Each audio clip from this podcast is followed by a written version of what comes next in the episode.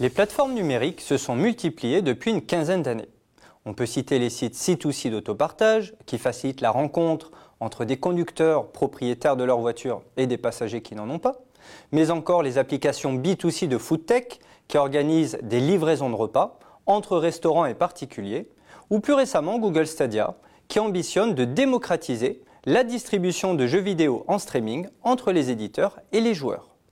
Les technologies numériques et de collecte de données ont fortement contribué à l'émergence de ces plateformes dites BIFAS pour faciliter les transactions entre deux groupes d'utilisateurs.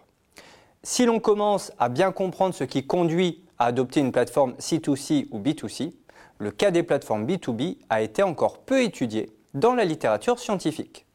On peut donc se demander si l'adoption de ces plateformes repose sur des mécanismes similaires.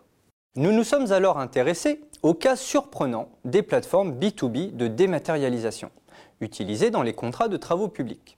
Ces promoteurs n'y voient que des avantages gain de temps et d'espace, économie de papier, meilleure traçabilité. Pourtant, les entreprises comme les administrations ne se bousculent pas pour les utiliser. En réalité, dématérialiser des transactions impose de repenser l'organisation même de ces transactions, d'abandonner des pratiques de travail naturelles pour les remplacer par des pratiques qui sont encore à inventer. Et comme les acteurs n'adoptent pas ces plateformes en même temps, il faut alors dupliquer des transactions en format papier et électronique pour assurer la bonne marche du projet de construction. Loin d'apporter une simplification administrative, la dématérialisation engendre une complexité inédite dans la gestion quotidienne des documents. Cette complexité génère un attentisme mutuel des entreprises et des administrations dans l'adoption des plateformes de dématérialisation. C'est le problème de l'œuf et de la poule que l'on retrouve dans toutes les plateformes biface ou multiface. Pour sortir de cette paralysie, les recherches antérieures recommandent généralement de former une masse critique minimale d'utilisateurs dans une face. Le but est que cela attire ensuite les utilisateurs des autres faces. Mais pour les plateformes B2B multiface, cette stratégie séquentielle peut être contre-productive et inadaptée. Elle produirait un timing d'adoption déséquilibré, tel que les acteurs subiraient des inefficiences dans un nombre croissant de projets.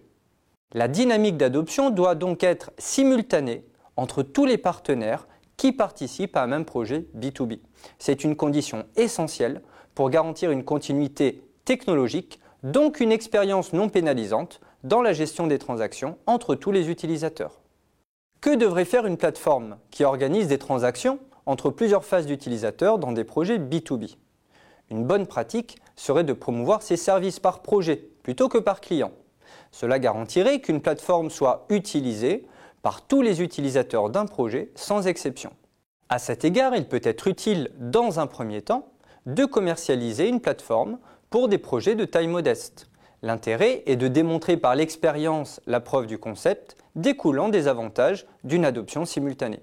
Dans un second temps, une plateforme peut capitaliser sur ses premiers succès probants. L'objectif sera alors de la diffuser à des projets B2B de plus grande envergure, mobilisant davantage de partenaires.